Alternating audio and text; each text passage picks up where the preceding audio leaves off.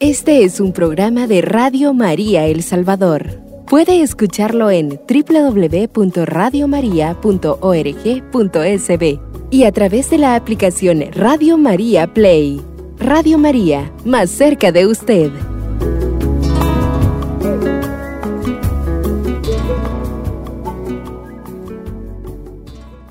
Es para mí motivo de mucha alegría poder compartir con la audiencia de Radio María para comentar la sexta carta pastoral del señor arzobispo Monseñor José Luis Escobar Alas, arzobispo de San Salvador.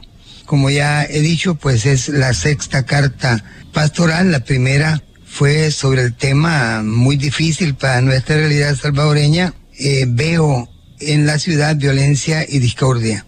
La segunda eh, fue sobre el tema de el martirio. Somos una iglesia martirial. Ustedes también darán testimonio porque han estado conmigo desde el principio.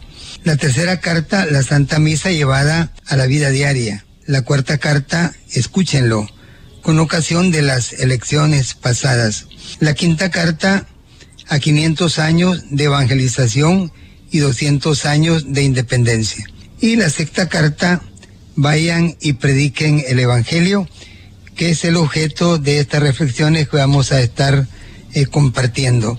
En este día vamos a, para conocernos un poco e introducirnos en la temática, a ubicarnos nada más en la introducción de la carta. En los demás programas vamos a ir desarrollando las siguientes partes. Eh, vamos a intentar, la carta tiene tres partes, vamos a intentar si podemos con tres programas ir viendo cada una de las partes.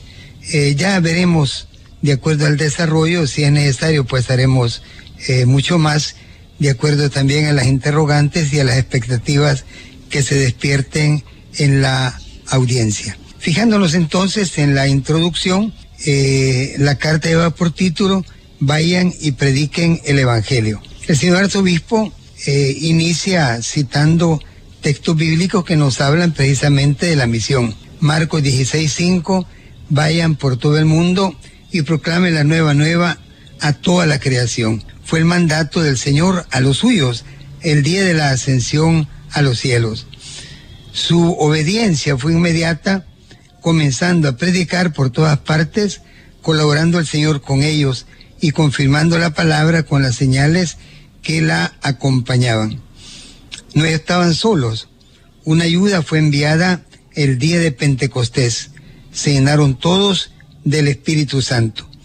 Y confirmados en la fe, no temieron ponerse de inmediato en salida, afrontando las consecuencias, incomprensión y persecución hasta el martirio. El Papa Francisco nos ha venido llamando la atención en los últimos años recordando de que debemos de ser una iglesia en salida, porque así fue, comenzó la iglesia. En salida, en el día de Pentecostés, se nos hablaba del protagonismo del Espíritu Santo, que es el que conduce y ha conducido la iglesia a lo largo de los siglos. Pues bien, en el número dos, Monseñor nos dice, el fruto del trabajo misionero apostólico es la llegada de la buena nueva a todos los continentes del mundo, enseñándonos la tradición de nuestra Santa Madre Iglesia que correspondió al apóstol Santiago misionar tierras españolas. Desde allá aproximadamente 14 siglos después del martirio del apóstol, el Caribe recibió su primera legación misionera en 1510. Mesoamérica en la cual estaba inserta Centroamérica en este entonces, en cambio recibió su primera legación misionera en 1524. Desde ese momento, el anuncio de la buena nueva, es decir, el cumplimiento de la misión, ha continuado imparable, a veces con menor, a veces con mayor intensidad, pero siempre en ejecución.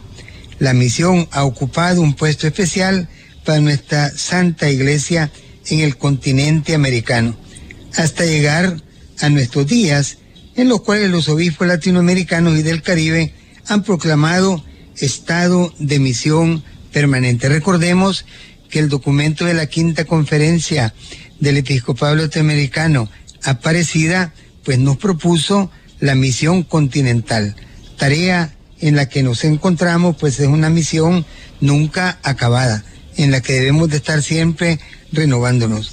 Por eso, en el número 3, el señor arzobispo nos dice, no podemos desentendernos del llamado de nuestros obispos ni de la misión continental, la cual, según lo previsto por ellos, requerirá la decidida colaboración de las conferencias episcopales y de cada diócesis en particular.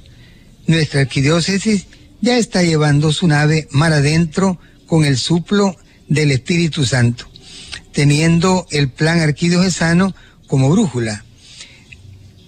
Esta mención que hace el señor arzobispo nos hace recordar que de tiempos de Monseñor Luis Chávez y González, a quien le tocó pues vivir la experiencia del Concilio Vaticano II, desde entonces nuestra iglesia arquidiocesana ha estado en estado permanente de misión.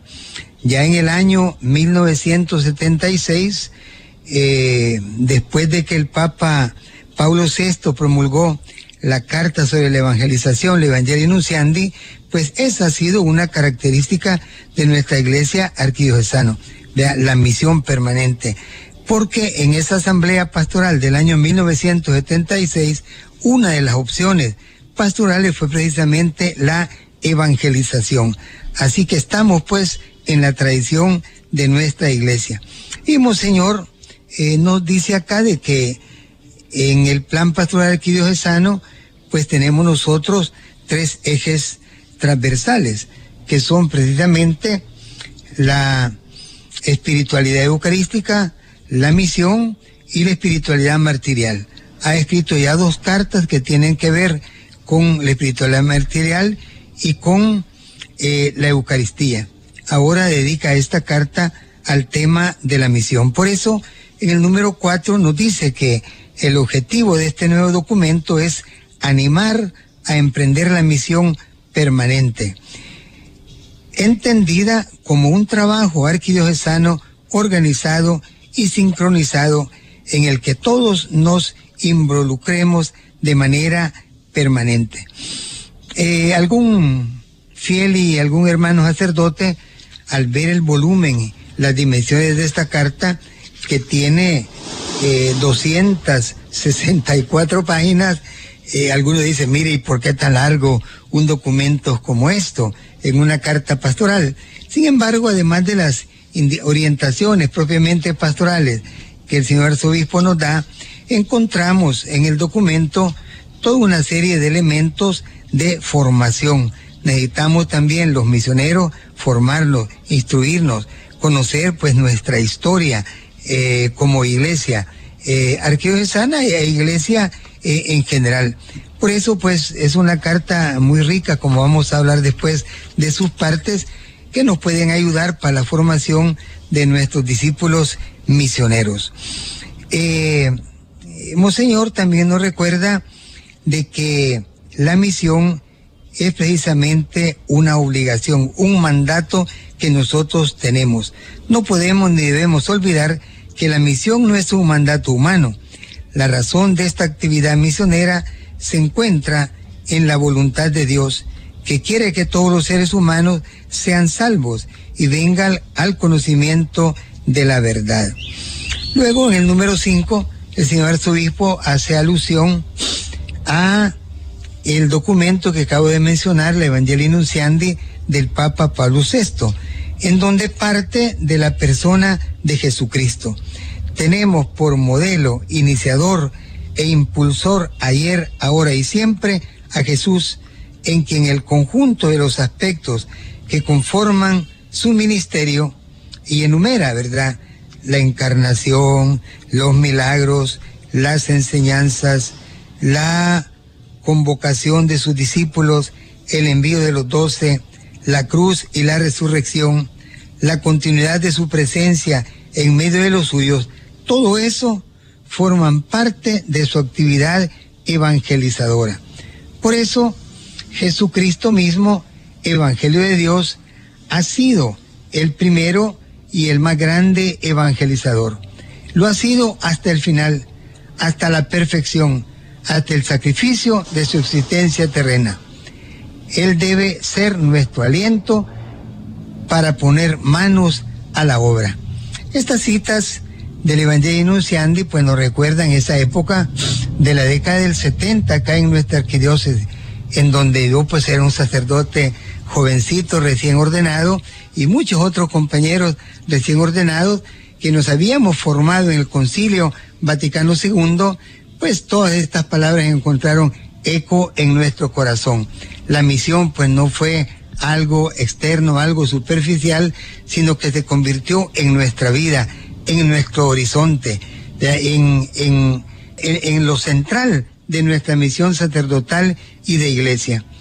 Por eso, en el número 6, el señor arzobispo nos dice, en nuestra arquidiócesis queremos impulsar la misión.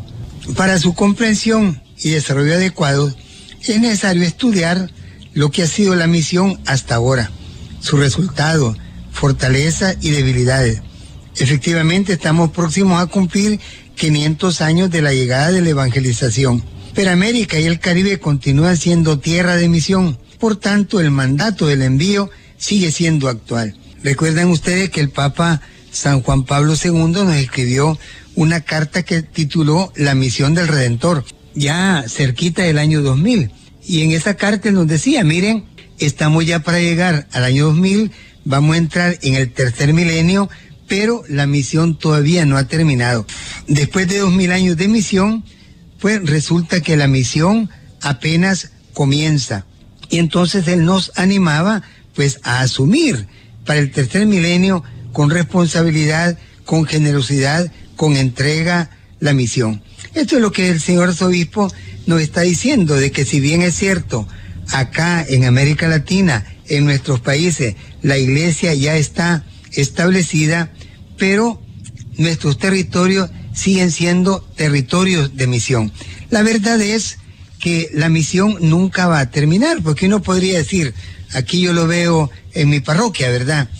Pasamos los primeros 10 años con misiones intensivas, después de cada misión salían 100, 150 hermanos que hacían su santo retiro, ¿verdad? Teníamos pues una cosecha abundante y generosa.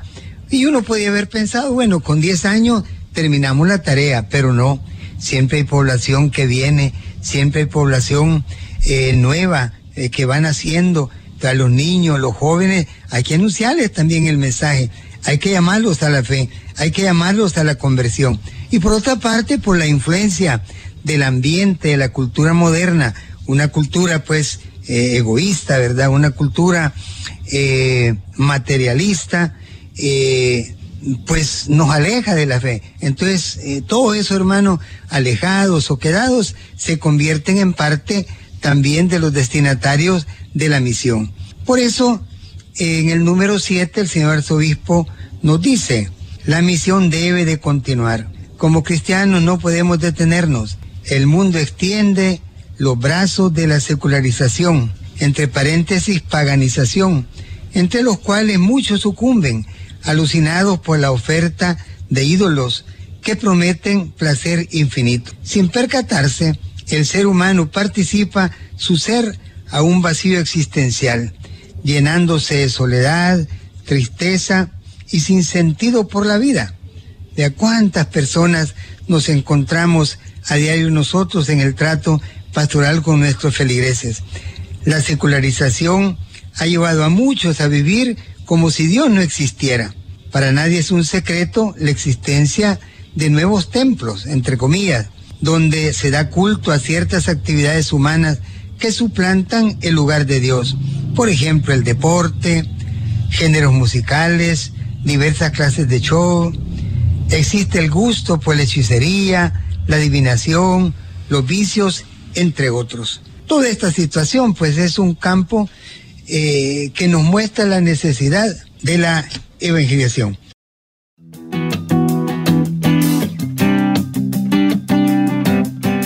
Radio María El Salvador, el podcast, cada vez más cerca de ti.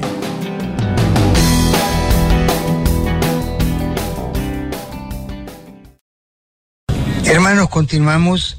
El señor arzobispo en el número 6 eh, nos ha dicho de que a pesar pues de que tenemos ya 500 años de misión y de que la iglesia está establecida, sin embargo la misión debe de continuar.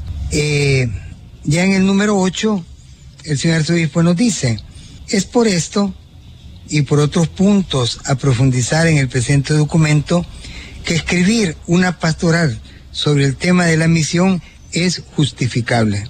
El Salvador necesita de los cristianos católicos.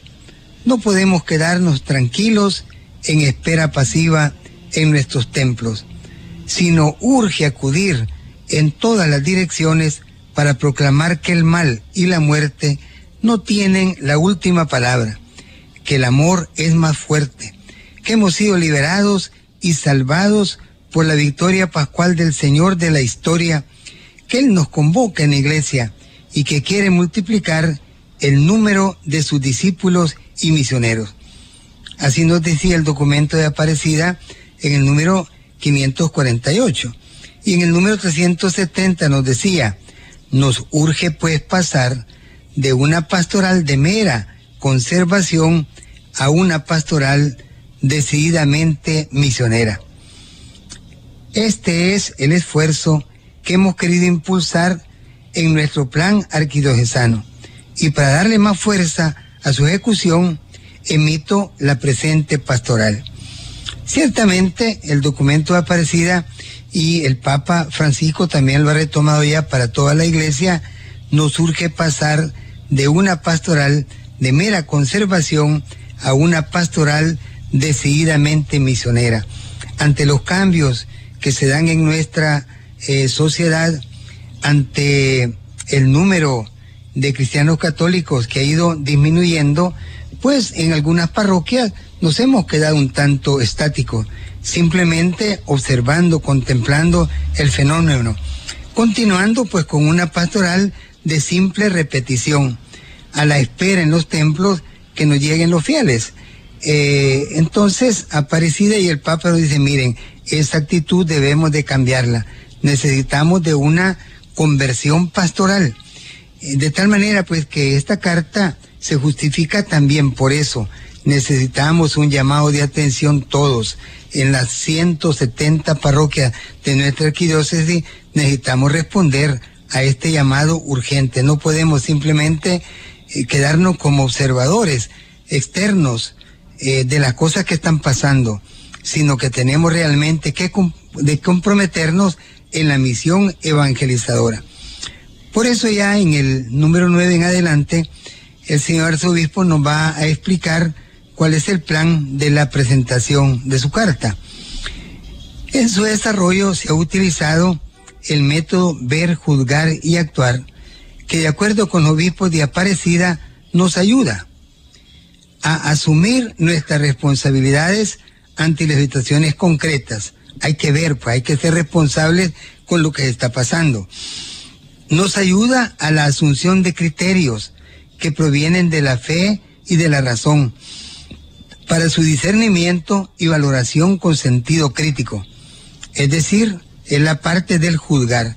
Vemos la realidad, contemplamos la realidad, analizamos esa realidad tratamos de profundizar, tenemos que tener una visión crítica de la realidad y luego preguntar qué dice la palabra de Dios, qué dicen los documentos de la iglesia ante esta situación, ante esta realidad. Y luego a partir de un discernimiento, se nos dice, en consecuencia, pasar a la proyección del actuar como discípulos misioneros de Jesucristo. Entonces, el señor arzobispo en esta carta él asume esa metodología, recuerdan ya los mayores que allá desde el documento de Medellín, en el año 68, la segunda conferencia del episcopado latinoamericano, pues se nos presentó esta metodología que ya era conocida en la iglesia, en Europa, en la acción católica. Pero eso ya lo hicimos presente acá también en América Latina el ver, juzgar y actuar. Y eso es lo que nos hizo pues convertirnos en una iglesia realmente en camino, de una iglesia que no siempre contempla pasivamente la realidad, sino esa realidad nos interpela, la juzgamos a la luz de la palabra, a la luz del magisterio de la iglesia y luego haciendo un discernimiento el Espíritu Santo, nos lleva, nos lanza a la acción, a la renovación, a la misión permanente. El Papa Francisco, actualmente en el sínodo de la sinodalidad, es precisamente esa la metodología que él nos plantea. Él nos invita, pues, a escuchar, nos invita a dialogar, nos invita a discernir para luego retomar la misión relanzarnos en la misión tomando en cuenta el momento presente que estamos viviendo. Pues bien, ese número 9 es muy rico de la carta que nos habla de esta metodología del ver juzgaría actual, que es propio pues de la iglesia latinoamericana. Con sus más y con sus menos, pues todos lo utilizamos, pero debemos de hacerlo de una manera pues más consciente y más crítica analizando cómo es que se hace ese ver, de cómo que se realiza ese juzgar y cómo se llega al actuar. Un actuar que sea iluminado desde la fe, un actuar que sea pues pastoral, ¿verdad? Con visión de fe, que ayude a hacer presente el reino de Dios en medio de nuestra realidad. Bien, pasando ahora ya al número 10, eh, la carta pastoral tiene por ello un itinerario marcado en tres partes. La primera, en tierra de misión. Entonces, en esta primera parte, eh, muy extensa por cierto, eh, Monseñor va a hacer un recorrido de, de modelos de misión, algunos pues fuera de nuestro continente, otros en nuestro continente, otros en nuestro país. Aquí se hace un reconocimiento a las diversas congregaciones eh, religiosas de misioneros que estuvieron presentes aquí en nuestro país, los dominicos, los franciscanos, los redentoristas, los jesuitas, de tantas eh, congregaciones de misioneros. Eh, considero yo que las personas mayores y los que venimos de pueblo recordamos esa época en que llegaban a nuestras poblaciones, a nuestras parroquias, los misioneros. Y en los cantones, ellos como recuerdo de la misión dejaban una cruz de color verde de la Santa Cruz de la Misión. En muchas partes le construyeron un techito. Acá pues en Cojutepec, en la parroquia que yo me encuentro, pues en varios cantones están esas cruces de la Santa Misión. Entonces el señor arzobispo en esta parte primera del ver, para descubrir la riqueza, de, de los métodos que se utilizaron, descubrir pues las cosas buenas y positivas, señalar pues porque alguna deficiencia también siempre hay en el hacer porque somos limitados, tenemos un componente humano. Eh, pero eso también es una instrucción para nosotros para tomar en cuenta y no repetir los mismos fallos o errores que se han podido cometer en el pasado. Hay pues una primera sección que es el ver, en donde Monseñor pues eh, aprovecha también para agradecer. Dice él en el número 95, antes de terminar este acápite dedicado a las experiencias misioneras, eh, cuatro experiencias para ser específicos, impulsadas por algunas órdenes y congregaciones, quiero manifestar un especial agradecimiento a todos los misioneros que han trabajado afanosamente por la expansión del reino en nuestra arquidiócesis y por la extensión en nuestro país. Ciertamente ya lo vamos a ir viendo, ¿verdad? Eh, eh, el trabajo incansable que realizaron estos misioneros. Yo pues soy ya de edad bastante avanzada y pude pues ser testigo de pequeño de las misiones allá eh, en mi pueblo. Y eso pues en mí, gracias a Dios, dejó, ¿verdad?, una huella muy profunda que me ha animado a estar también en una actitud permanente de misión.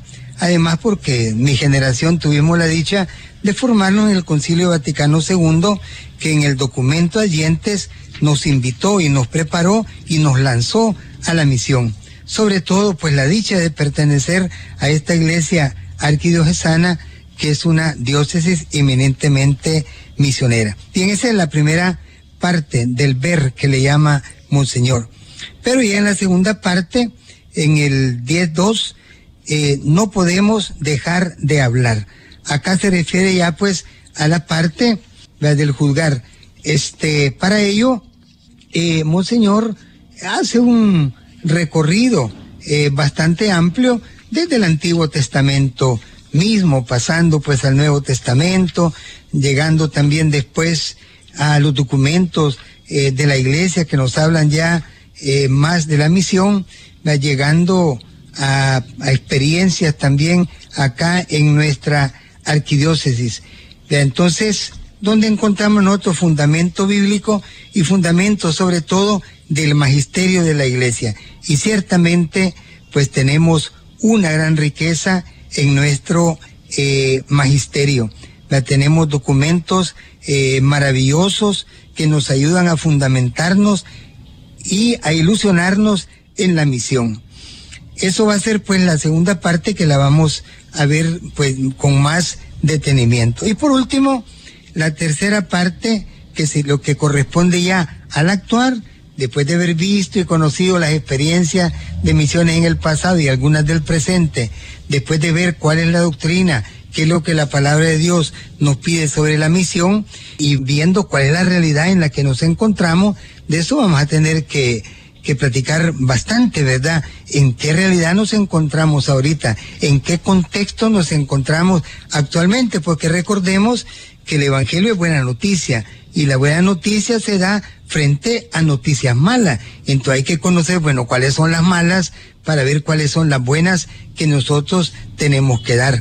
De ahí para eso necesitamos también ver la realidad del momento que estamos viviendo, para que así la noticia sea verdaderamente buena noticia y ese Jesús pues sea captado como lo que realmente es verdad, la salvación para la humanidad. Pues bien, ya en la tercera parte eh, se pasa ya a la misión permanente.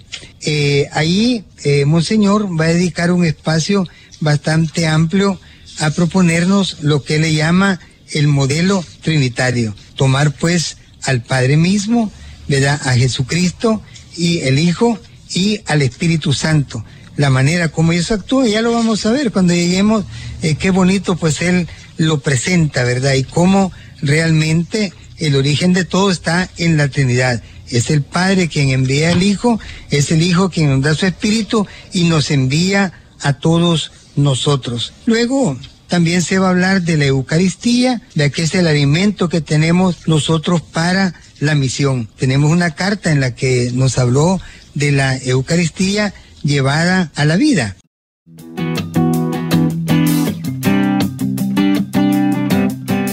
Radio María El Salvador, el podcast, cada vez más cerca de ti.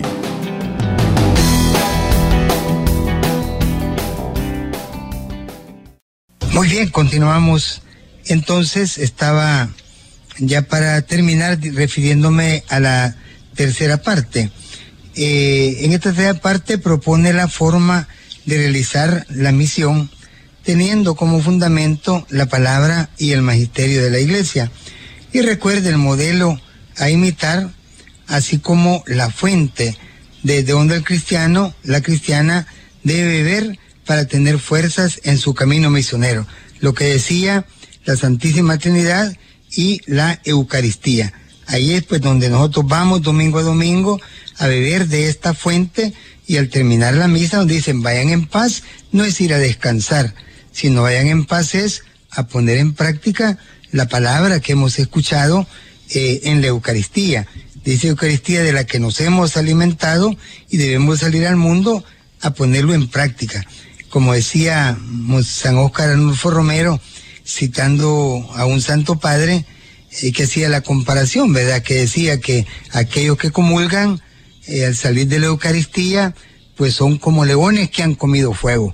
Allá de por sí los leones tenemos la imagen de que son enojados, ¿verdad? Y se ha comido fuego, pues todavía más. Así tiene que ser el cristiano, lleno del amor de Dios, lleno de la fuerza de Dios. Entonces, después de hablar del modelo de la Trinidad y de la Eucaristía, que es la fuerza para la misión, entonces eh, pasa ya él a unas propuestas eh, ya más específicas de experiencias de misión en algunas parroquias de la arquidiócesis que nos pueden servir, que nos pueden iluminar ya en nuestro trabajo práctico.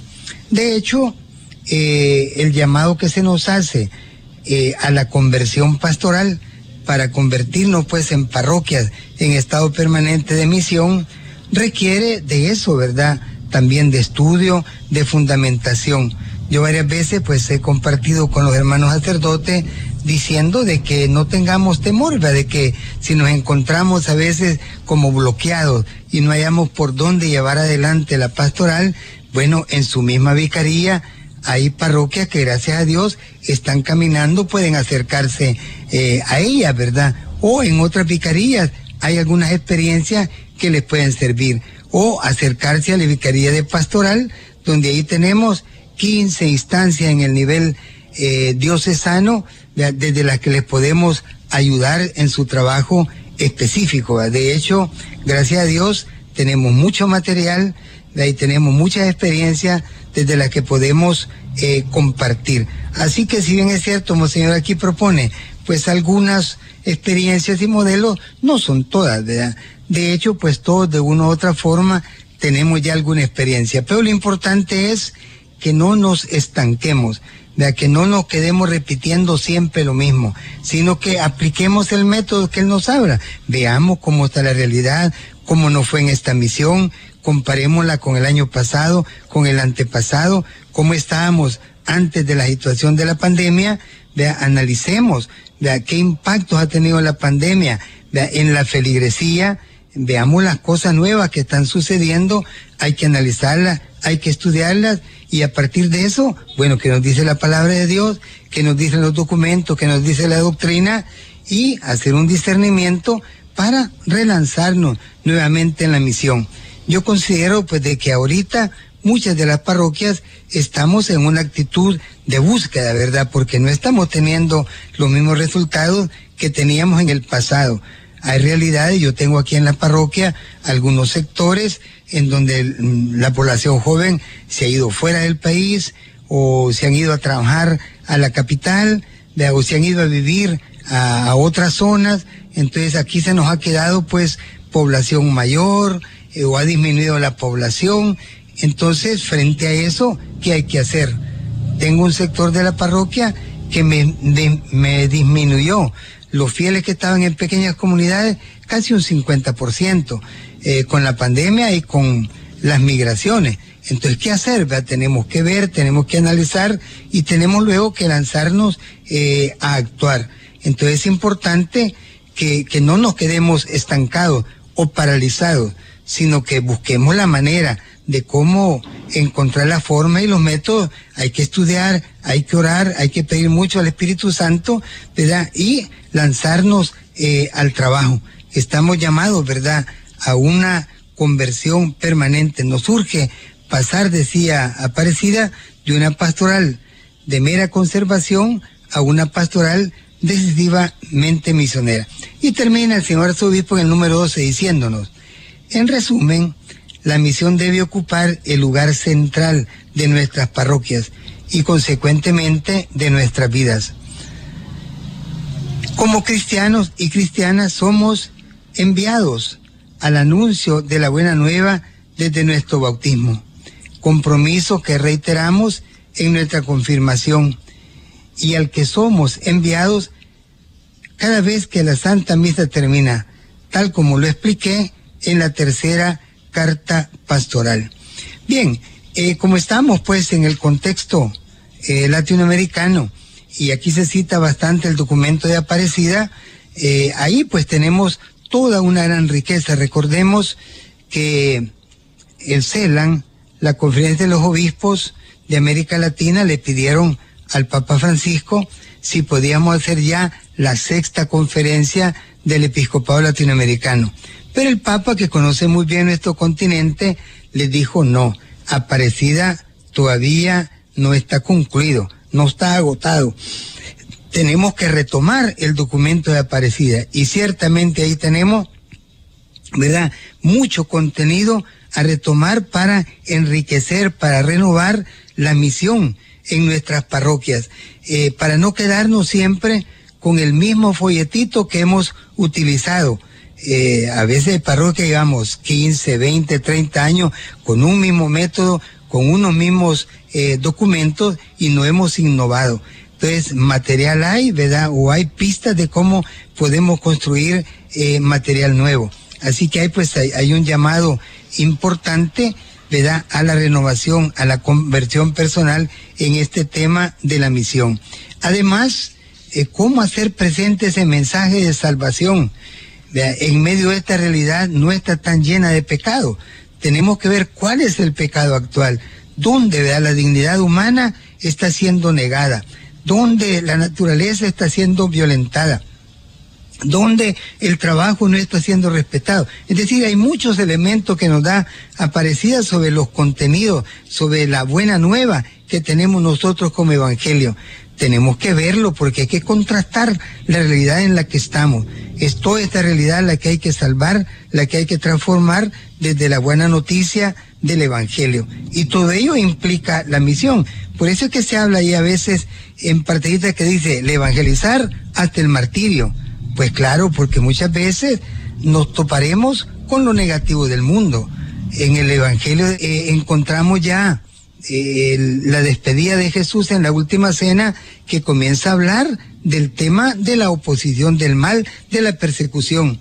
Los días anteriores veníamos hablando bien bonito del amor, pero ahora nos dicen, miren, también van a ser perseguidos. ¿Y por qué? Porque este mundo no ha conocido al Padre, ni me ha conocido a mí, y tampoco lo va a conocer a ustedes. Pero no por eso debemos de acobardarnos. Al contrario, tenemos que llenarnos del Espíritu, tenemos que llenarnos de la, de la enseñanza y lanzarnos a la misión. Entonces, para todo ello nos va a ayudar esta carta, que como digo, alguno me ha comentado, mire padre, está un poquito larga. Efectivamente es un texto bastante largo, muy rico, pero podemos encontrar en él muchos elementos para la formación para la fundamentación, para que tengamos misioneros, discípulos misioneros bien formados, de que conozcamos también la doctrina, para que podamos dar razón de nuestra esperanza. Porque más de alguna vez alguien nos va a cuestionar, alguien nos va a interpelar y nosotros tenemos que tener la capacidad de responder. Hemos venido escuchando el testimonio de los hechos de los apóstoles a Pedro, cómo lo cuestionaron, lo llevaron ante las autoridades y las autoridades sorprendidas, cómo es que estos hombres que vienen pues del pueblo eh, bajo, por decirlo así, sin cultura, sin educación, son capaces de hablar con el aplomo que hablan. ¿Por qué? Pues porque han sido enriquecidos por el Espíritu Santo, han creído de verdad, se han entregado a la misión y están dispuestos a dar la vida como la hizo su maestro. Así que yo les invito, hermanos, a que nos ubiquemos, ¿verdad?, en la tradición de nuestra arquidiócesis. Desde el comienzo, nuestra diócesis, desde que vino la primera evangelización, hemos sido una iglesia misionera, una iglesia con los ojos abiertos, una iglesia que ha tratado de iluminar el hoy, el presente de la historia en la que nos encontramos. Eh, entonces esta carta pues nos va a ayudar un poco así para, para despertarnos. Todos estamos ya con el deseo de, de avanzar en la misión, pero también conozco que hay parroquias que están un poco estancadas por diversas razones. Pero tenemos que aprovechar pues este material y que es una carta pastoral con la autoridad del señor arzobispo, ya que nos tiene que ayudar a relanzarnos en la misión eh, a la que somos llamados, ¿verdad? Porque lo más bello de nuestra iglesia es eso, de que hemos sido una iglesia fundada para la misión. De, este, en la Evangelio Nunciandi el Papa Paulo VI, pues él precisamente nos decía eso, ¿verdad? Que la mayor alegría nuestra es ser precisamente una iglesia misionera, una iglesia evangelizadora. Así que yo les invito a que nos sigamos encontrando mientras estemos estudiando esta carta tan rica en contenidos y en enseñanza, pero que le vamos a poder extraer más su riqueza en la medida en que logremos establecer pues algún tipo de comunicación y algún tipo de diálogo con esta audiencia tan linda de Radio eh, María, ¿verdad? Para que así esta carta no se nos quede nada más en un documento eh, para adornar nuestras eh, libreras, sino que se convierta en lo que debe de ser, ¿verdad? una orientación para la pastoral de nuestras parroquias. Así que esto es lo que he querido compartir ahora, la parte de la introducción que nos sitúa en la carta, que como ya dijimos, va a tener eh, tres partes.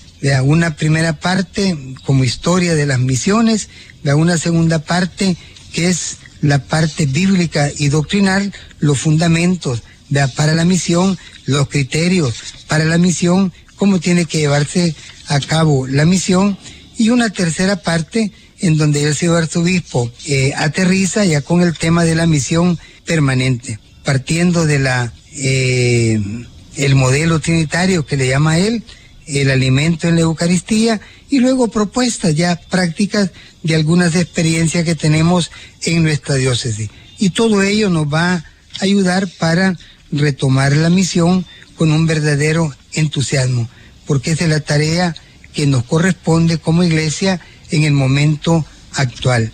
Y el señor arzobispo va haciendo también eh, menciones del plan pastoral, ¿verdad? Que la misión es una de las dimensiones eh, del plan de la diócesis que tenemos, ¿verdad? Unos ejes transversales que tenemos en nuestro plan. Entonces, no es que la misión sea todo, ¿verdad? Pero es una parte constitutiva importante con los demás elementos de la tarea que tenemos como iglesia.